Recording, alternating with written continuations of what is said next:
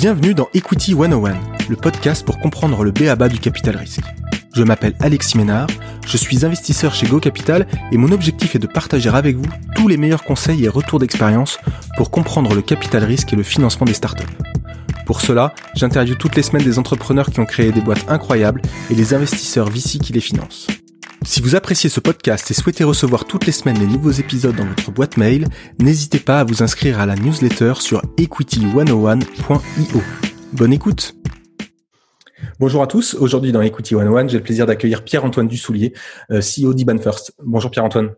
Salut Alexis. Est-ce que tu peux commencer comme d'habitude par te présenter et puis nous expliquer un petit peu ton parcours qui t'a amené à lancer euh, Iban First il y, a, il y a un peu plus de 4 ans maintenant? Alors, euh, bah, donc je m'appelle Pierre-Antoine Dussoulier. Euh, je suis euh, quelqu'un qui a toujours été entrepreneur, presque, sauf que j'ai commencé à travailler euh, dans une salle des marchés à Londres, mais mais ça, ça a duré que trois ans en fait.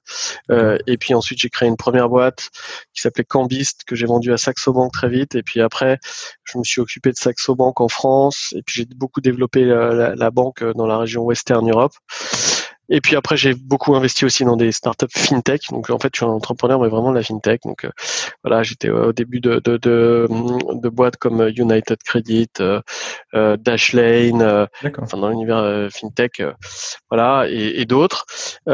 et puis, et puis à un moment donné, j'ai créé bah, Iban First, qui fait du paiement à l'international pour les entreprises. Donc, on est une, entreprise, un PSP, prestataire de services de paiement, on est agréé euh, pour pour aider les entreprises et faciliter toutes les opérations euh, de paiement et de change euh, des euh, des boîtes. et et en fait, et cette société, je l'ai créée dès 2013, alors que j'étais encore chez Saxo Bank. J'ai créé en, en, parallèle de Saxo Bank, avec l'accord de la banque.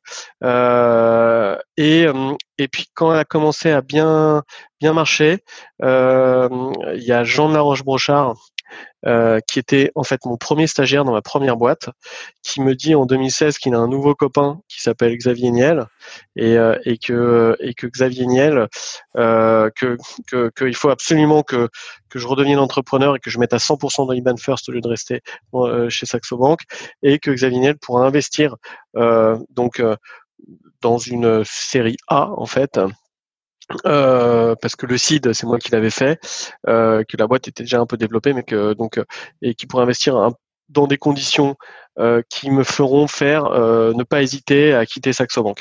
Donc en fait, c'est ce qui s'est passé. Je vois Daniel qui me dit OK, euh, t'as l'air cool, le projet est, est canon, je vais investir. Donc il investit via son véhicule NJJ, donc pas via Kima Venture. D'accord. Donc un peu plus de 4 millions d'euros euh, à l'époque en fin 2016. Euh, et là, euh, on a rattaché quelques autres investisseurs, ça faisait un total de, de 8 millions d'euros. et là, j'ai vraiment quitté Saxo Bank et je me suis mis à fond pour Iban First. Donc on, était euh, fin 2016-2017 une quinzaine de personnes. Euh, et puis à partir de là, on a fait que que grossir. Aujourd'hui, on est plus de 200 de 200 200 personnes dans, la boîte. On exécute plus de 10 000 opérations de, de paiement par mois. On fait plus d'un milliard de volume euh, de paiement euh, par mois aussi. On a 5000 clients euh, qui sont tous des, donc des, corporates qui ont des besoins à, l'international. voilà. Depuis ce tour avec Xavier on a fait on a fait deux levées. donc au total, on a levé 46 millions d'euros. Euh, voilà. Bah écoute, on a, merci parce qu'on a ça fait un, bon tour d'horizon. Je te remercie. Euh, et, et, juste pour compléter, euh, aujourd'hui, euh, quand vous vous positionnez là par rapport par rapport aux offres concurrentes, euh, vous, vous vous résolvez quel problème chez vos clients finalement euh, avec cette solution-là, cette solution de, de, de, de paiement euh, paiement international? Alors, pour, pour simplifier euh, à mort euh, la chose, on peut dire qu'on est euh, TransferWise, mais pour les corporates, quoi. Donc, parce qu'il y en a qui connaissent TransferWise, mais lorsqu'on est un particulier, et, et, un corporate en fait a des besoins qui sont liés aussi au change et au paiement, mais qui sont un peu différents euh, qu'un particulier. Donc, par exemple, ce qui va l'intéresser, c'est avoir plusieurs droits de signature lorsqu'on code un paiement. Ça veut dire que il peut y avoir une personne qui va coder un paiement dans une entreprise et puis une autre qui va le valider. Ça va peut-être pas la même personne.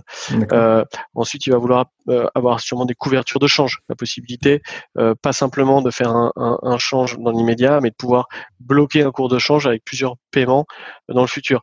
Il va vouloir faire du mass payment aussi. Il va pouvoir vouloir brancher euh, ces, ces, paiements euh, sur un ERP euh, ou sur un type de fichier codé pour les entreprises comme EBX ou comme du SwiftNet.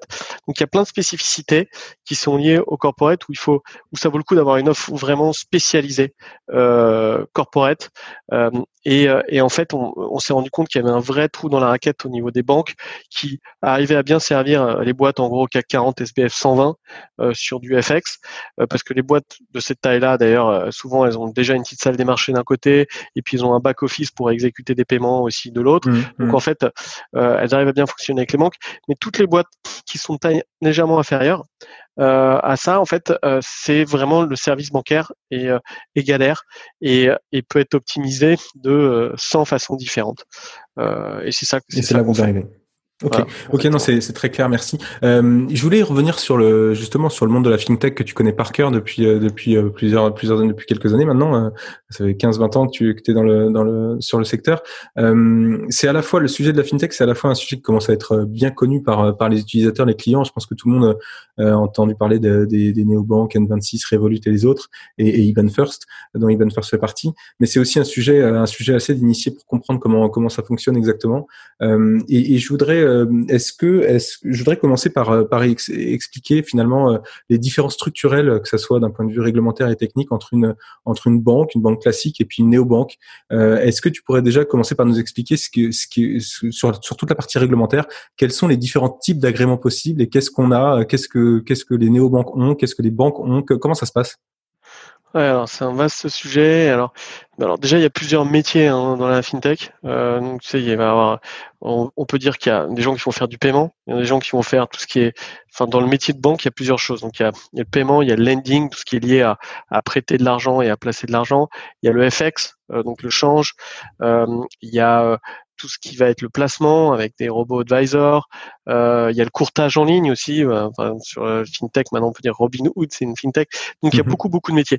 Et avant, euh, et on, on, va dire qu'il y a il y a dix ans, il y avait un, un, véritable modèle de banque universelle, surtout en Europe et particulièrement en France, où en fait il y avait en gros cinq grosses banques en France qui faisaient tout, quoi, qui qui qui qui, euh, qui arrivent à couvrir les clients particuliers, les clients entreprises et sur tous les besoins qu'ils ont, leur donner des cartes, leur vendre des assurances, faire des placements, etc., etc. Euh, et, euh, et donc euh, il y a cet agrément de banque qui, qui, permet en fait de faire tous ces métiers-là. Mais sauf que cet agrément de, de banque avec un grand B, il, il, il permet de faire plein de choses, mais du coup il est très compliqué à avoir. Et, euh, euh, et pas beaucoup de gens euh, pas beaucoup de gens l'ont. Mais du coup ce qui est bien c'est qu'à partir de 2009 avec la première directive sur les paiements euh, il était possible d'avoir des agréments de prestataires services de paiement. Donc c'est l'agrément que nous on a chez Iban First par exemple euh, et qui te permet par exemple sur la partie paiement de faire d'offrir un service de paiement équivalent à celui d'une banque. Mais du coup tu te limites au paiement tu peux pas faire, tu peux pas prêter de l'argent si tu es, euh, si es PSP. Euh, voilà. Après, si tu veux prêter de l'argent, tu as des agréments euh, d'établissements de crédit qui sont un peu plus light, donc établissements de crédit mais non banque, euh, qui ont été donnés par exemple à United Credit, qui permettent de faire du crédit, donc de prêter de l'argent. Et même après, tu as des agréments aussi qui sont sortis pour faire du peer-to-peer lending et qui permettent encore de manière plus light de mettre en, en en, euh, en contact des gens qui veulent prêter de l'argent et des gens qui ont besoin d'emprunter de l'argent. Et donc du coup c'est un peu un métier de banquier, mais de manière simple. Euh, et c'est et, euh, ces types d'agréments qui ont été accessibles et donnés par la suite. Après des, agréments aussi d'entreprise d'investissement. Donc ça c'est sur la partie courtage ou, placement en fait. Donc où on a besoin de ce type d'agrément parce que là par exemple si on fait des on offre des placements ou des produits de courtage à des clients on est obligé de savoir un peu leur appétit au risque et on est obligé, euh, euh, les problématiques sont, euh, sont savoir est-ce que quel type de risque on va faire prendre à, ses clients. Mhm. Tandis que sur un agrément de PSP, par exemple, c'est du paiement, c'est des comptes, c'est de l'argent qui transite. La grosse problématique, ça va être plutôt lié, par exemple, au blanchiment d'argent. C'est-à-dire d'où vient l'argent que que qu'on nous envoie. Donc tout ça, c'est sur les parties réglementaires, c'est toutes les parties pas fun en fait, mais qu'on est obligé d'avoir si jamais on veut faire une fintech. Et du coup, bah, en fonction de, du secteur que tu que attaques sur la partie fintech, tu vas choisir et tu vas devoir aller chercher la, la, partie réglementaire qui te concerne, que ce soit pour être établissement de paiement, de paiement ou établissement de crédit ou autre. et c'est comme ça que se segmente un peu le, aujourd'hui les fintech. c'est ça. Alors, ouais, le, truc, c'est qu'en effet, il y en a qui ont décidé d'utiliser l'agrément de quelqu'un d'autre pour rendre leur service. Donc, il y en a beaucoup qui font ça. Donc, et, c'est pour ça qu'il y a des boîtes après qui sont montées pour, pour faire du banking as a service, mmh qui sont dit, OK, nous, on a un agrément, mais on va pas essayer d'avoir des clients en direct. Euh, on va se servir de d'autres gens qui, eux, n'ont pas d'agrément, mais qui ont, euh, par exemple, un super front-end. Euh, et donc, par exemple, bah, Shine, c'est un bon exemple. Shine, en fait, n'a pas d'agrément. Pourtant, ils rendent un super service aux TPE ou aux indépendants qui ont besoin d'avoir un service bancaire. Mais en fait, Shine utilise Trésor, qui est une boîte qui donne son agrément à d'autres gens qui en ont besoin. Et ça, c'est une des références. Elle est française, hein, je crois. Hein Trésor est française, a été rachetée par Société Générale Et tu en as une, euh, une UK qui s'appelle. C'est quoi la, référence Solaris. Oui. Solaris Bank au UK. Euh, tu as Raise Bank aussi. Euh, tu en as plusieurs euh, qui, qui en fait prêtent, euh, prêtent leurs agréments à des gens qui arrivent avec des projets euh, et qui du coup veulent pas avoir euh, d'agrément au début et qui veulent juste essayer de choper des clients. Non, c'est clair. Et, et comment tu comment analyses le Memo Bank euh, qui est euh, dont le CEO est Jean-Daniel euh, Guyot qui avait fait Trendline Comment tu analyses un peu le move? Parce que eux, si j'ai bien compris, et tu vas nous expliquer, mais je crois qu'il a il a réussi justement à avoir son un agrément de banque, banque traditionnelle, on va dire. et, et pourquoi Est-ce que tu as j'imagine que tu le connais. Est-ce que tu sais pourquoi il a fait ce choix-là? Et, et, et, voilà et, quelles, quelles, quelles, ont été les, les, motivations pour pour pour commencer par la, la face nord de, de l'Everest? Ouais, bien sûr. Bah, en fait, euh, déjà, si jamais tu n'as pas ton propre agrément, tu vois, euh, enfin, si tu fais une fintech et donc où tu fais du banking mais sans être banque, euh, in fine, euh, la marge quand même, euh, le produit que tu vends, si tu fais que du marketing en fait, si jamais euh, tu euh, t'offres une solution de marketing, parce que par exemple Shine ou Conto à ses débuts quand ils utilisaient Trésor aussi, les clients c'était les clients de Trésor, c'est pas les clients contractuellement, c'est les clients de Trésor. Donc en fait, et du coup la marge que tu as avec ces clients là, et in fine, elle va quand même chez le fournisseur derrière, chez le Solaris, chez le euh, ou chez le Trésor en question. Euh, donc en fait, tu as, du mal à avoir un business model euh, qui gagne de l'argent. Déjà un business model dans les fintech qui est rentable, euh, c'est euh, extrêmement dur à trouver. Euh, il y en a très peu. Et, et, et, du coup, et en plus, si jamais tu fais ça sans avoir ton propre agrément, c'est sûr. Tu vois, là, c'est marrant parce que je vois plein de dossiers en ce moment divers. Nous, il y a tous sans cesse des projets de néobanque euh, euh, originales. Et, euh, et en fait, euh, et les, les, mecs pensent que ils, vont pouvoir avoir, gagner de l'argent en, en, étant une néobanque sans avoir un agrément. Enfin, même s'ils avaient l'agrément, d'ailleurs. Mais en fait, non, c'est pas rentable. Chaque client, l'ARPA est négatif en général sur néobanque. C'est-à-dire que chaque client que tu rajoutes, si jamais tu vends pas des produits euh, hyper spéciaux et tu fais pas payer un abonnement à tes clients, euh, en fait, c'est négatif. À chaque fois que tu rajoutes un client, ça te fait perdre de l'argent. C'est euh, c'est horrible comme business model. Et parce que les taux d'intérêt sont négatifs, rien que pour ça déjà. C'est que chaque fois que tu as du dépôt, un client qui va déposer, qui va déposer de l'argent, ça te coûte de l'argent en fait. T'es pas mmh. content. Euh, et, et, lui filer une carte, en fait, elle est gratos sa carte, mais toi, ça te coûte de l'argent aussi parce que l'interchange est très faible en fait. Euh, donc, euh, ce que ce que va te rapporter ton client en dépensant de l'argent avec sa carte, c'est très très faible aussi. Donc, en fait, le business model, il est euh, il est assez pourri. et donc, pour revenir à Memo Bank, je pense que dès le départ, ils se sont dit on, veut construire une infrastructure et que parce que c'est comme ça que on va faire quelque chose de rentable. Ce qui est ce qui est pas bête. Hein. Euh, moi, je, je, suis plutôt euh, à, réfléchir comme ça aussi. Euh, parce que vous, justement, comment vous vous positionnez? C'est-à-dire que tu disais tout à l'heure que tu avais eu ton agrément d'établissement de, de, paiement, euh, et vous avez aussi construit une stack technique, hein, c'est ça? Ouais, ouais, parce que c'est là où tu la, c'est là où as la valeur. Sinon, sinon, euh, sinon, t'en crées pas. Alors après, t'en crées pas, sauf justement si tu as le move où en fait tu arrives à, à, collecter tellement d'utilisateurs. Donc, je les ai même pas, tu les même pas, tu les appelles même pas clients, tu les appelles mmh, utilisateurs in fine parce qu'en fait c'est les clients de, de, de, celui qui va te fournir le, le BAS. Euh, et euh, et t'en as, t'en as tellement que tu vas intéresser quelqu'un en disant, waouh, ces gars-là, ok, il recrute que des clients qui perdent de l'argent et c'est pas rentable, mais il a une capacité à attirer des tonnes et des tonnes de clients que, in fine, par exemple, un client Shine, in fine, euh, même s'il n'est pas rentable pour Shine, si jamais ce client devient Société Générale, Société Générale arrivera à rendre, rentable parce que eux, ils ont des bons agréments, ils ont, euh, ils ont euh, et ils ont, euh, ils ont d'autres produits à lui, à lui vendre que Shine n'était pas capable de lui vendre. Donc par exemple, Shine n'était pas capable de lui vendre du prêt. Ne pouvaient pas prêter de l'argent à ses clients s'ils n'avaient pas l'agrément et puis même Trésor n'avait pas l'agrément. Mais maintenant, Société Générale a l'agrément. Donc en fait, in fine, c'est c'est pas complètement débile pour pour un, gros corporate comme Société Générale d'acheter quelque chose comme ça. Et donc, in fine, tu dis, OK, mais en fait, c'est logique. Ça c'est pas des projets qui sont complètement fous.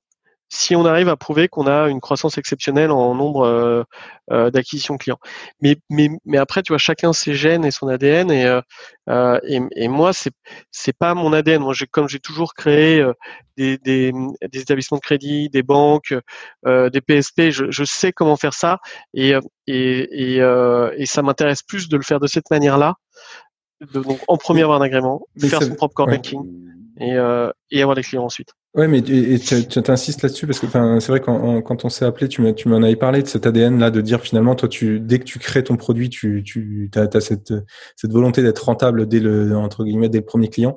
Euh, Comment tu regardes du coup des, des exemples comme comme Revolut? Là, je regardais des chiffres euh, hier soir. Euh, Revolut, c'est 800 millions de dollars levés avec un dernier tour de 500 millions là il y a quelques il y a quelques mois et, et avec un niveau de revenu qui est très faible. Je crois que c'est 60 millions d'euros de revenus en 2018. Ils perdent beaucoup d'argent. Est-ce que c'est des types parce que euh, dans le contexte, enfin, dans le dans le cadre de ce que tu disais juste avant, est-ce que tu penses que un acteur comme Revolut euh, vont être en capacité justement de monétiser et de, et de trouver leur business model? Bah ouais, Revolut justement c'est un cas particulier parce que donc euh, Revolut ils ont levé tellement d'argent que in fine ça va, ils se créent eux-mêmes leur propre société générale entre guillemets quoi. Donc euh, euh, in fine ils vont réussir à enfin on espère à vendre des produits qui vont être rentables et donc et donc et, du coup avec l'argent qu'ils ont ils peuvent choper les bons agréments et petit à petit, au lieu d'utiliser, parce qu'ils utilisaient plein, beaucoup de gens en fait pour fournir tous leurs services derrière, c'est petit à petit ils vont pouvoir les fabriquer eux-mêmes et les revendre euh, à, leurs clients. Et ce qui est intéressant aussi, c'est qu'en partant de scratch comme ça aussi, in fine, t'es pas obligé de faire tous les services de la banque parce qu'il y a beaucoup de services maintenant aujourd'hui dans une banque où c'est des marges négatives qui sont à perte. Donc en fait, mmh, si tu mmh. choisis exactement ce que tu veux offrir à tes clients et tu peux choisir que les bons services qui sont rentables, in fine, et laisser les mauvais services à, à des clients qui vont peut-être de toutes les manières multi-bancarisés, et c'est génial. Donc euh, euh, ça peut être, euh, ça, ça, peut marcher, mais ça va mettre du temps. Mais euh, mais bon, maintenant ils ont levé tellement d'argent, s'ils exécutent bien, tu vois, c'est pour ça qu'ils offrent, ils, additionnent les les services petit à petit en fait, parce qu'il faut qu'ils trouvent les services rentables. Donc le courtage en ligne c'est rentable, donc c'est pour ça qu'ils maintenant sur Revolut tu peux acheter ou vendre des actions. les cryptos, vendre des cryptos, c'est ultra rentable aussi. Euh, donc euh, voilà, euh, et ainsi de suite, ainsi de suite. là, ils il, rajoutent des services un par un qui vont leur permettre de rentabiliser. c'est vrai que moi, je me suis sur Revolut, je me suis abonné pour pouvoir acheter des cryptos en fait, parce ah que c'était plus simple. Ça, me simplifiait mon expérience, l'expérience client, et c'est pour ça que j'ai pris un, premium, un premium là-dessus. Donc je, te rejoins totalement sur, en tout cas, d'un point de vue expérience, client. Mais, mais du coup, Iban First là, et tu payes 5% de spread alors? Ça coûte cher hein, sur Revolut. Mais, ouais. non, non, mais j'ai, c'était mon, c'était, c'était un trade-off entre la simplicité pour avoir accès euh, euh, finalement à, à, à, des cryptos euh, facilement versus à ce moment-là, bah, je sais même plus quelle était l'alternative, mais. non, mais d'accord. Si on n'est pas geek, ouvrir un compte chez Kraken, c'est quand même la galère, quoi. Ouais. Donc, donc voilà. Donc ils ont réussi. Enfin, en tout cas, ça avait, ça, c'était, c'était, c'était, ça résolvait mon problème à ce moment-là. et, et justement, qu'est-ce que aujourd'hui sur Iban First, si tu regardes votre différenciation, comment ça, vous faites pour être moins cher qu'une banque finalement euh, En fait, ou, finalement, qu'est-ce que vous offrez que structurellement une banque peut pas offrir aujourd'hui? Bah, en fait, euh, c'est un mot, c'est le service. Euh, en, gros, enfin, à tous les niveaux, on va on va offrir un meilleur service à, à, nos clients. Et donc, en fait, si tu as, si as déjà fait du paiement à l'international avec une banque, dans 90% des cas, on sait que nos clients ont déjà eu des très mauvaise expérience euh, avec leur banque. Donc ça vient soit du prix, le manque de transparence qu'il y a dans le prix. Donc il y a, y a, déjà c'est cher, mais aussi c'est pas transparent. Donc, voilà, nous on a des prix en temps réel qu'on affiche avant les paiements euh, sur sur chaque opération. il y a aussi le suivi des paiements, par exemple. C'est un gros gros problème pour beaucoup de corporates, c'est-à-dire savoir où on est où on est son argent lorsqu'on a payé son mmh. fournisseur en Chine, que le fournisseur débloque les marchandises que quand il a reçu l'argent et que dans sa banque traditionnelle, l'argent est bloqué, avance pas, on ne sait pas si le paiement est vraiment parti, il est bloqué dans une banque correspondante, et qu'on a zéro interlocuteur qui est capable euh, de donner une réponse claire par rapport à ça, euh, parce qu'en effet, c'est beaucoup d'expertise en fait. Et donc, encore une fois, les banques traditionnelles ont un, modèle de banque universelle où euh, les interlocuteurs qu'on va avoir vont aussi bien parler d'une carte de crédit que d'une assurance, que, et donc du coup, quand on va leur poser une question sur l'Hong Kong dollar, ils vont avoir du mal à être précis quoi. Donc ça euh, être focus être focus sur un sur un segment un segment de euh, enfin un segment de la, chaîne de valeur qui, qui fait qui fait la grosse différence parce que vous pouvez être bien meilleur que les autres sur sur ça. Ouais, exactement. Et on est vraiment mais euh, bien meilleur mais sur tout quoi. enfin, on peut, euh, il y a un catalogue qu'on peut qu'on peut qu'on peut dire qui est qui est sans fin en fait.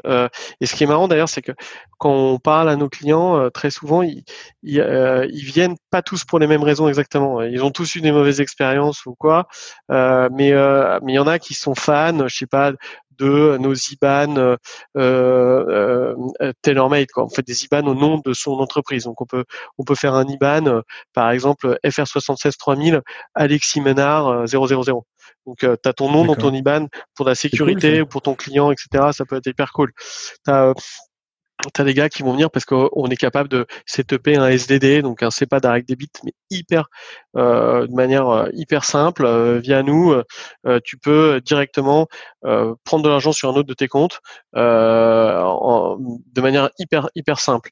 et alors que ça, dans une banque, faire setuper un, un SEPA Direct Debit en B2B, enfin c'est technique tout ce que je dis, mais pour des boîtes, il y a plein de boîtes qui en ont besoin de ça. Et si tu leur facilites la vie autour de ça, c'est top. si jamais aussi tu veux suivre tes paiements, par exemple, on a un truc qui s'appelle mmh. Swift GPI où tu es capable de traquer un paiement comme un, un DHL. On donne un numéro euh, d'un paiement. Ce numéro, notre client, il l'a pour lui, mais il peut aussi le donner à son fournisseur, à la personne à qui il l'envoie, qui va le mettre euh, sur une page internet et qui saura exactement où en est le paiement, à quel endroit, dans quelle banque correspondante. Parce que quand on voit du paiement, par exemple, si tu envoies des dollars à Hong Kong, euh, les, les, dollars, c'est pas la monnaie de Hong Kong, euh, parce que c'est Hong Kong dollar. Donc les dollars, ils vont passer par une par des banques américaines pour être clearés. Donc tout ça, c'est technique, mais en fait, euh, tu obligé de, de c'est le modèle du, du, paiement international qui fait que tu es obligé de passer par plusieurs banques quand on voit l'argent quelque part, et c'est pour ça que ça bloque de temps en temps. Avec ce GPI, tu sais où ça en est. Euh, comme tu sais où ça en est, tu peux débloquer des choses plus facilement. C'est bloqué.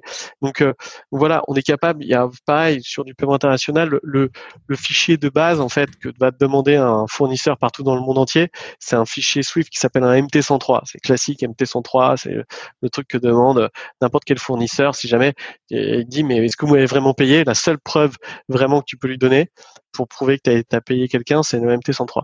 Bah, euh, le MT103 est disponible dans notre plateforme. Euh, genre, euh, si, si, tu demandes un MT103 à Société Générale, euh, enfin ou n'importe quelle banque, euh, c'est la galère quoi. Et pour pour qu'ils puissent te le, te le retrouver. ensuite, si tu veux bloquer un paiement, par exemple, pareil, si tu veux bloquer un, un cours de change sur une période donnée, bah, de manière très simple, tu peux le faire chez nous. Tu te dis voilà, pendant deux mois, je voudrais que bloquer mon cours de change à tel prix, et donc à chaque fois, on va te donner une enveloppe. À chaque fois que tu vas faire un paiement, tu auras le prix qui a été bloqué euh, sur la période. Euh, le, le, cours, le cours qui aurait été bloqué. Mmh, mmh. Mais finalement, c'est ce niveau de ce niveau de service et ce niveau de focus hein, qui, que vous faites que vous êtes euh, vous êtes très bon sur la partie euh, paiement international. Euh, Et tu m'en avais parlé, tu m'avais dit euh, tout quand on s'était appelé, tu m'avais dit il faut choisir ses batailles pour être pour être imbattable. mais mais mais finalement, quand je préparais l'interview, je, je, reprenais des articles d'il y a quelques années et je voyais que tu avais commencé avec deux business. Alors comment tu comment tu mets ça en, en, en bah, cohérence bah, Tu vois, il y a que les imbéciles qui changent pas d'avis quoi. Hein. Donc en fait ce qui s'est passé, c'est quand je suis quand je suis parti de Saxo Bank, j'étais hyper euh, sûr de moi. Euh, je me suis dit, c'est facile d'entreprendre, je l'ai déjà fait et je, je recommencer. Donc, je vais faire deux business. Je vais faire un business parce qu'en fait, euh, il y, a, clairement un truc à révolutionner, c'est la banque pour les PME aussi, quoi. Donc, euh, euh, et c'est ce que fait Conto. Ouais, Conto. Et donc en fait, je voulais faire ce que fait Conto. D'ailleurs, avant Conto, enfin c'était en même temps ou peut-être un peu avant. Mais euh, et en plus, moi j'avais des comptes, j'avais des agréments, j'avais tout. Euh, j'ai pas besoin de passer par par quelqu'un derrière.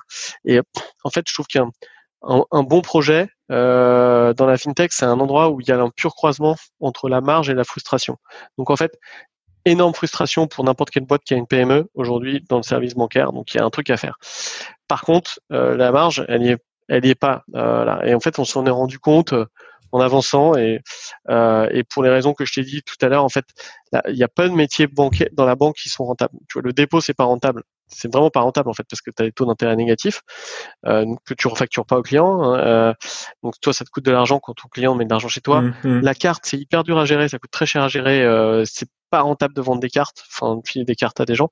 Euh, euh, et, et ainsi et après, tu as un coût aussi, surtout sur du corporate quand on board un corporate, tu as plein de choses à faire au niveau du KYC pour être sûr que tu n'onboardes pas euh, quelqu'un qui aurait des activités illégales. Et surtout, tu es obligé de renouveler ce KYC euh, chaque année parce qu'en fait, euh, les gens peuvent changer et surtout la structure des boîtes peut changer. Donc chaque année, tu dois t'assurer que la boîte est toujours euh, qui elle est et que c'est toujours des gens bien et que c'est pas devenu des djihadistes.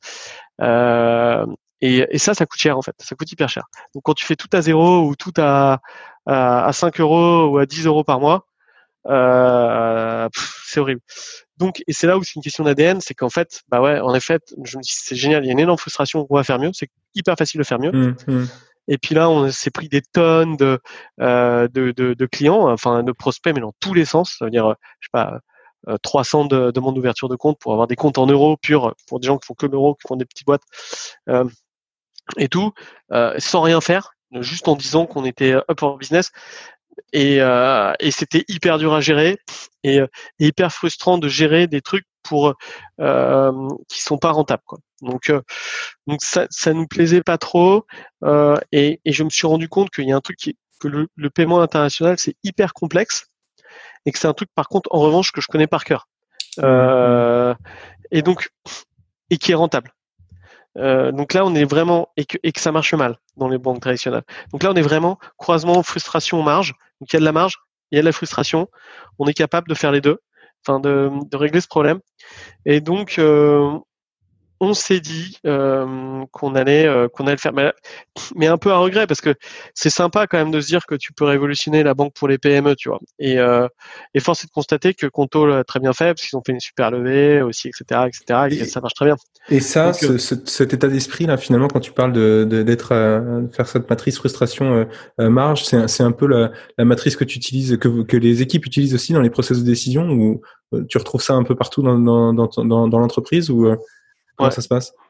Ouais, exactement. Euh, et tu vois, et parfois, en fait, c'est pour ça qu'il y a autant de boom de fintech, c'est parce qu'il y a beaucoup de frustration dans ce milieu-là euh, à, combler. Mais parfois, on, on, regarde pas assez la marge. Par exemple, on a fait un super produit. Euh, on a fait un, un, un quelque chose qu'on appelle IBAN Start pour, pour faire des certificats de dépôt pour la création des boîtes. D'accord. Mais mais après, comme on a coupé nos comptes en euros, les gens pouvaient créer un certificat de dépôt, donc créer leur boîte, mais après, ils n'avaient plus de compte chez nous c'était un peu con. Euh, on, disait, euh, euh, c'est dommage. Le, gars, donc les gars comprenaient pas. donc après, on les renvoyait chez Conto. Et après, il y a Shine qui est venu nous voir en disant, ouais, nous on n'a pas ce système, on voudrait l'avoir.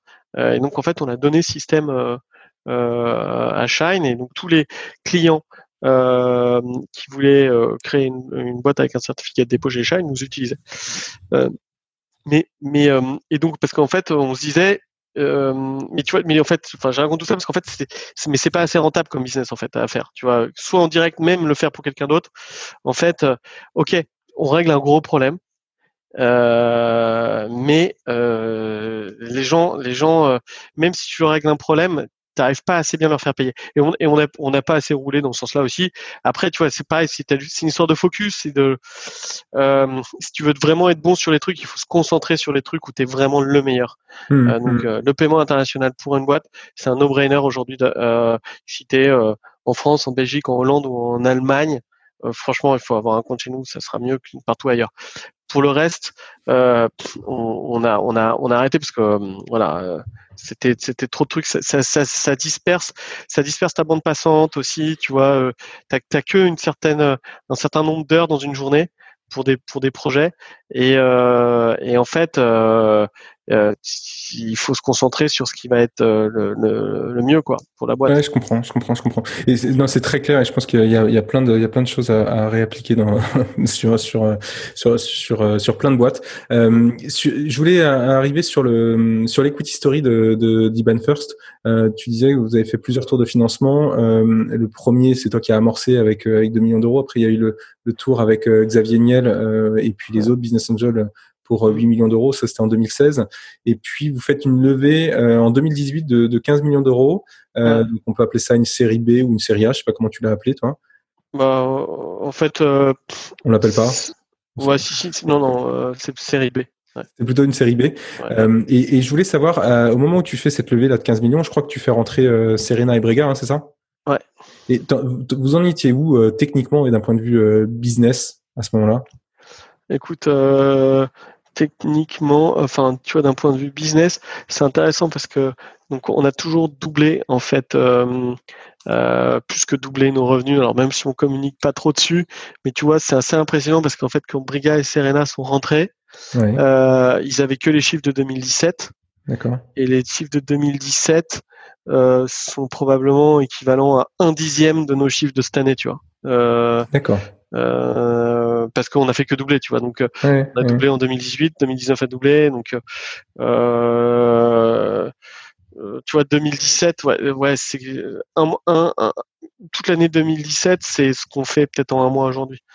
Oh, c'est impressionnant. Mais du coup, ça veut dire quoi? Ça veut dire que c'est ça qui a fait la, qui, a, qui a convaincu les, les, les investisseurs? C'est justement c'est cette traction forte sur sur le business à ce moment-là? Ouais, ouais, je pense. Ouais, je pense que c'est ça. Enfin, c'est pas, c'est sûr. En fait, les VC, ce qui les intéresse, c'est euh, et c'est la logique de la chose, c'est euh, c'est ta croissance, quoi. Donc, euh, et c'est vrai que en fait, on s'en rend pas trop compte parfois. Tu vois, sincèrement, au moment où j'ai fait le deal avec Serena Brugage, je me suis dit c'est cool, j'ai fait un bon deal, quoi, parce qu'il valorise la, boîte euh, très bien et, euh, objectivement, euh, justement, notre chiffre d'affaires passé, notre PNB passé, pas pas gigantesque. Mais en fait, c'est pas pas du tout dans ça qu'ils investissent, c'est dans le chiffre d'affaires futur et, euh, dans ta capacité à le réaliser. Donc euh, dans ta R&D et et, et ça, ça, ils l'avaient détecté. Donc, euh, et donc c'est pour ça que c'est pour ça qu'ils ont investi quoi. C'est euh, voilà, dans la croissance et dans notre capacité à continuer cette croissance quoi. Donc, et, et, je regardais sur les sur sur votre activité 2018-2019, c'est aussi la, la, période où vous avez fait euh, deux, deux acquisitions externes, deux croissances externes euh, ouais. sur des concurrents, des petits concurrents, j'imagine. Euh, pourquoi vous faites ce choix-là de, de faire de la croissance externe à ce moment-là? Comment, comment ça se passe? C'est purement opportuniste. Euh, donc, euh, bah, donc c'est euh, les acquisitions, c'est que en fin d'année dernière, donc fin 2019. D'accord. Euh, et on a fait deux. Euh, il y en a une en Allemagne qui est vraiment toute petite. Euh, d'ailleurs, c'est assez intéressant ça aussi parce que c'est c'est plus les, c'est les VC justement qui nous ont apporté des dossiers parce que c'est des boîtes qui arrivaient pas à lever de l'argent et mais qui étaient intéressantes pour diverses raisons. Euh, et, et, donc euh, et, et, voilà donc ça c'est pour la boîte en Allemagne et la boîte et, et la boîte en Hollande c'est c'est pas des VC c'est des gens que je connaissais bien parce qu'en fait les équipes qui avaient monté cette boîte qui s'appelle NBWM en Hollande euh, étaient des gens qui avec qui je travaillais enfin qui étaient qui travaillaient dans mon équipe euh, chez Saxo Bank auparavant donc ces gens je connaissais depuis euh, plus de dix ans qui pareil n'arrivaient pas à lever et mais qui étaient intelligents euh, et, euh, et qui avait une base de clients qui pouvait nous servir aussi. Et à Donc, chaque fois, c'est de l'acquisition de clients. C'est il y a, y a... Ouais, ouais, là, ouais. là pour, pour, le, pour la Hollande, c'est beaucoup d'acquisition clients et c'est aussi acquisition de talents, mais, mais, euh, mais en fait, en gros, c'est il y a cinq talents euh, qui nous intéressaient dans cette boîte euh, et, et qu'on a pris. Donc, et quand tu, quand tu lèves là en 2018, du coup, tu sais que tu vas, tu, tu, tu, tu vas potentiellement faire du, du de la croissance externe? Non, non, non, non, c'est pas, on le sait pas. C'est vraiment, euh, ça s'est passé euh, euh, vraiment de manière purement opportuniste. Donc, et, et en fait, et d'ailleurs, maintenant on a établi un modèle pour le faire. Donc, on est vachement meilleur pour faire ça que je pense que, enfin, on est très content des acquisitions qu'on a faites. Et justement, c'est peut-être chose qu'on veut répliquer. Et sur quoi Sur l'intégration ou sur la détection, sur l'identification des opportunités? L'intégration. Ouais, l'intégration, souvent ça, ça peut être compliqué. Et, et là, en fait, parce que le grand truc, c'est en fait en, Hollande, euh, c'était une petite équipe de, de entre guillemets vieux traders, euh, brokers. Mm-hmm. qui aident des corporates d'une certaine taille, d'ailleurs des, des, clients souvent qui étaient plus gros que nos clients habituels, euh, à faire des opérations sur les marchés. Mais donc c'est pas du tout zéro tech, euh, euh, et euh, que des trucs qui sont à la voix par des gens expérimentés.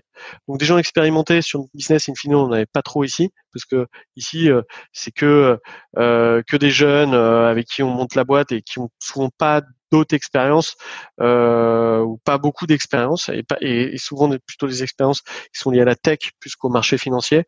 Euh, donc avoir des gens qui avaient l'expérience des marchés financiers in fine, bah, en fait ça, c'est pas si mal que ça quoi. Euh, et donc ça nous permettait de les avoir.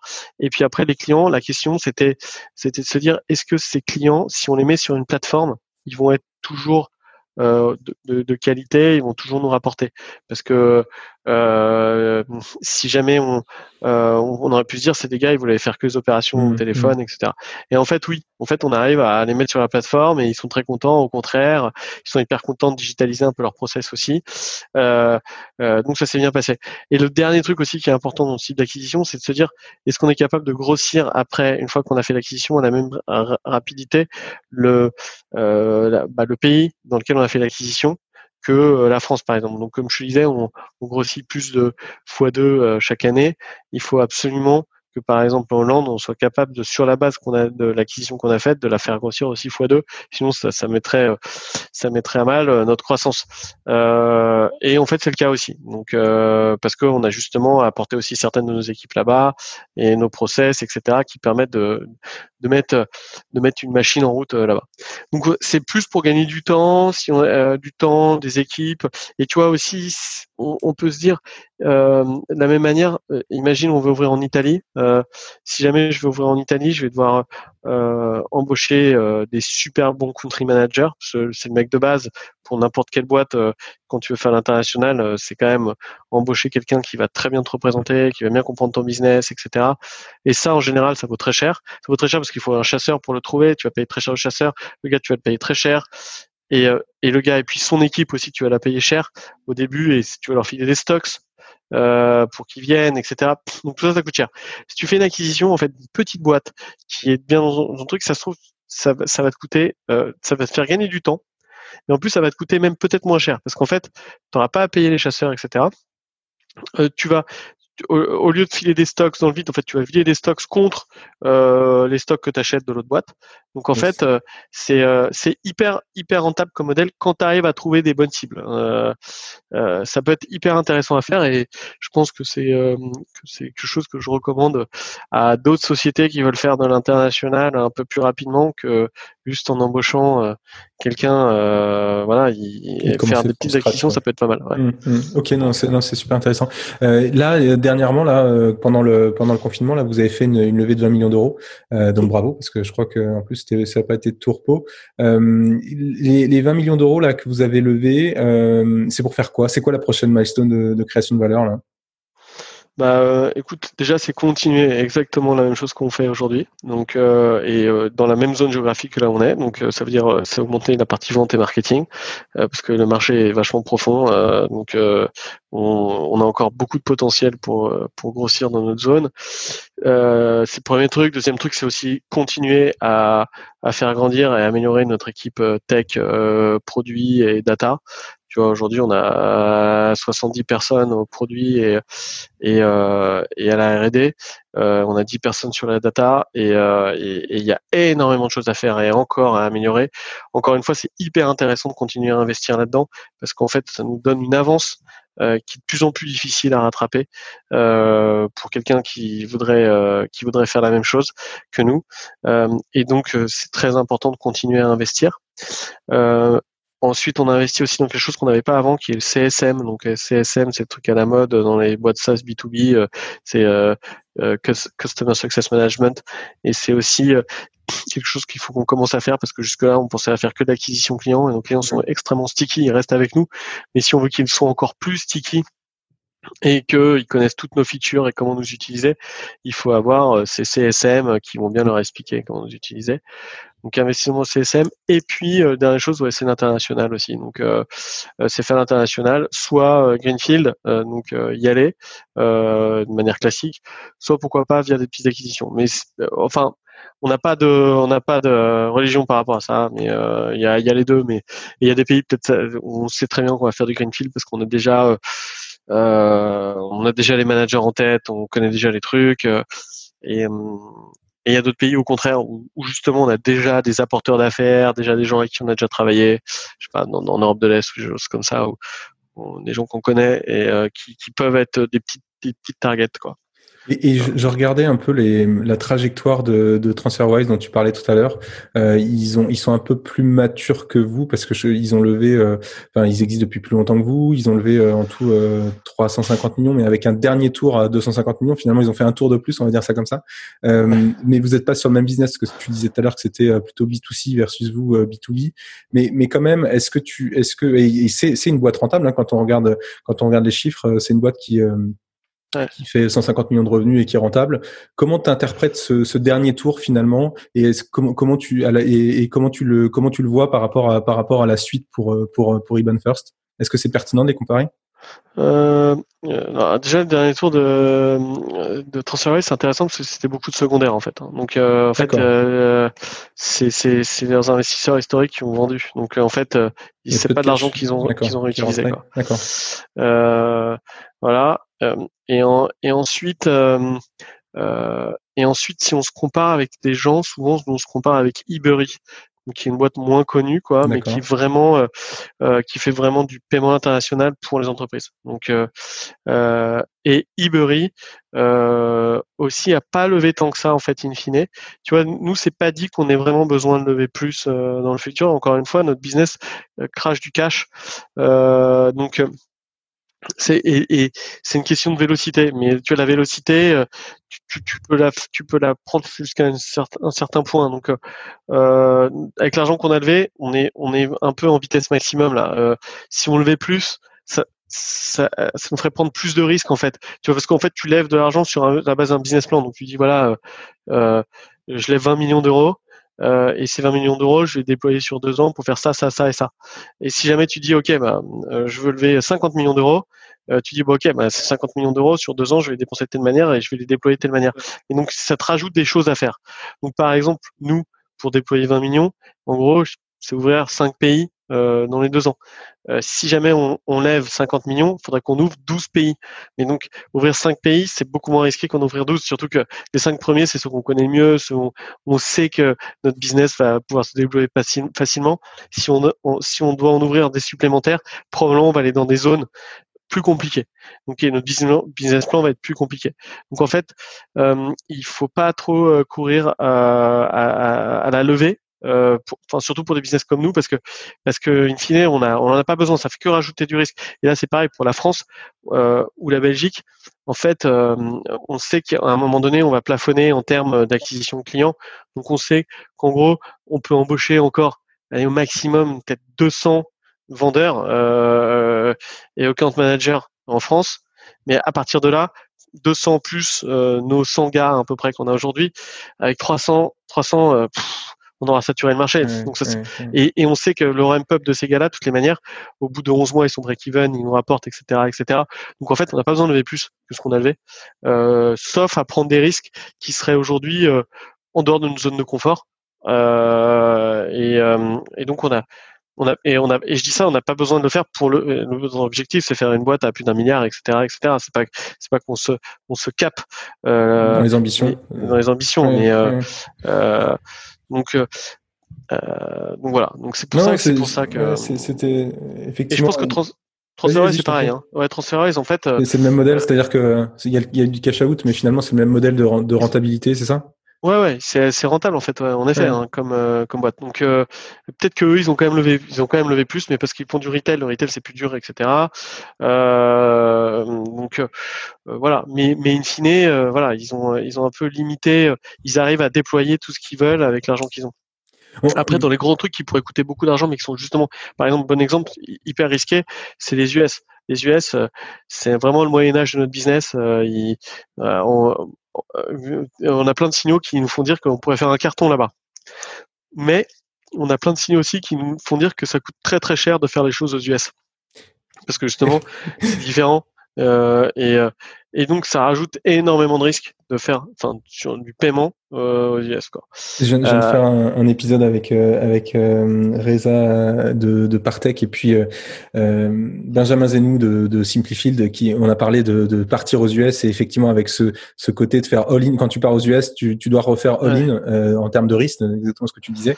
Et puis surtout, tu réinventes ton produit en fait, tu réinventes ton produit, ta go-to-market, parfois même ton business model. Donc c'est, tu te mets, enfin, tu reprends 100% de risque. Quoi.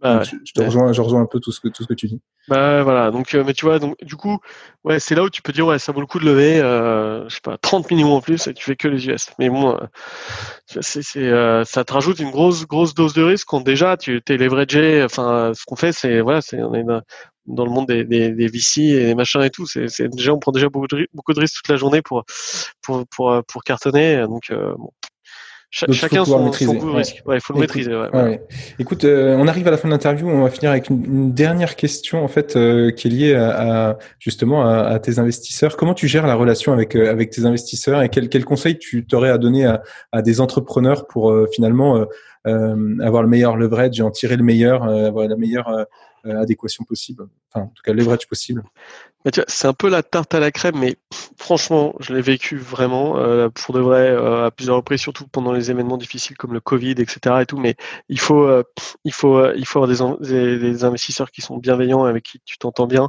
C'est hyper important. Euh, tu humain. Hein oui, du fit humain, euh, bien sûr. Et euh, euh, c'est c'est vraiment hyper important pour la réussite de ta boîte. Donc entre deux investisseurs, qui un qui propose une meilleure valo et, et l'autre une valo un peu moindre, mais qui qui avec qui tu sais que tu vas mieux t'entendre, il vaut mieux faire celui qui propose un valo un peu inférieur. Enfin voilà, c'est c'est c'est vraiment mieux pour pour toi et pour ta boîte moi, ce que je vois aussi, c'est ce qui est hyper important, c'est euh, d'avoir des investisseurs qui sont très intelligents, enfin le, représentant d'investisseur, enfin donc euh, celui qui va siéger sur ton board ou quoi. Quand je dis très intelligent, c'est parce que c'est des gars, ils voient plein de business models toute la journée. Euh, donc en fait, toi, tu es un expert de ce que tu fais. Euh, et du coup, il n'y a pas beaucoup de gens qui peuvent vraiment comprendre ce que tu fais, sauf si les gars sont hyper intelligents. Parce que lui, euh, tu vois, sur, notre board, euh, voilà, euh, on a je sais pas, Xavier Lazarus d'Elaya. Bah, on est son seul investissement vraiment dans le field de, de tu vois. Déjà, il n'y a pas beaucoup de gens qui font ce qu'on fait. Donc, de toute façon, ce serait difficile d'investir dans une boîte comme nous. Mais, mais, la veille, il va être avec des mecs qui font bah, de la pub, la pub avec des algorithmes sur Internet euh, le jour suivant, il va être avec une boîte euh, dans, dans la biotech, et ainsi de suite. Et en fait, pour échanger la balle avec euh, euh avec quelqu'un, il faut quelqu'un qui arrive à comprendre quand même ce que tu fais, quoi. Donc, euh, et donc c'est pour ça que je dis, il faut des mecs quand même qui touchent et qui comprennent bien, parce que c'est hyper important quand même que ton investisseur comprenne bien ce que tu fais, si jamais tu veux qu'il t'aide. Et en fait, et du coup, ils peuvent vraiment t'aider aussi. Et donc, c'est le deuxième truc aussi, je pense, il faut avoir des investisseurs avec, avec de l'expérience. Euh, je suis pas fan de tous les tous les nouveaux VC entre guillemets qui viennent là parce que si c'est un univers on peut gagner de l'argent et, euh, et donc euh, c'est cool. Euh, après avoir fait du private equity, ils font du VC. et en fait, non, non, le VC ça doit être une passion, ça va être un truc que tu dois faire toute ta vie. C'est comme entrepreneur, c'est un truc où, comme d'autres d'autres métiers entre guillemets où, en fait pour bien le faire il faut faire que ça quoi il faut que ça soit ta vie quoi et dans ce cas-là on a souvent des investisseurs qui sont super euh, super pertinents parce qu'ils ont déjà vécu des crises, ils ont vécu des moments difficiles dans des boîtes, ils ont vu 12 000 cas de figure qui peuvent vachement t'aider parce que euh, c'est probablement des cas de figure qui peuvent qui peuvent survenir. Euh, c'est pas c'est pas un long fleuve tranquille, donc il peut y arriver plein de choses. Et quand un investisseur qui a déjà euh, qui a déjà vu plein de choses, il, peut énormément t'aider à ces moments-là. Donc, si tu t'entends bien avec lui, qu'il a l'expérience, qu'il est intelligent, euh, c'est c'est le bon, exactement. exactement. Écoute, Pierre-Antoine, c'était top. Merci. J'étais vraiment ravi d'échanger avec toi. Merci beaucoup d'être passé dans One One. merci à toi, Alexis. C'est fini pour aujourd'hui. Si vous avez aimé l'épisode, dites-le moi, par mail, LinkedIn ou sur Twitter, et puis n'hésitez pas à le partager sur les réseaux sociaux. Un dernier point, si vous voulez me soutenir et me donner un petit coup de pouce, vous pouvez noter Equity 101 5 étoiles avec un petit commentaire dans Apple Podcast. Ça prend 30 secondes et ça compte énormément pour m'aider à gagner en visibilité et à faire connaître le podcast à plein d'autres auditeurs. Merci beaucoup et à très vite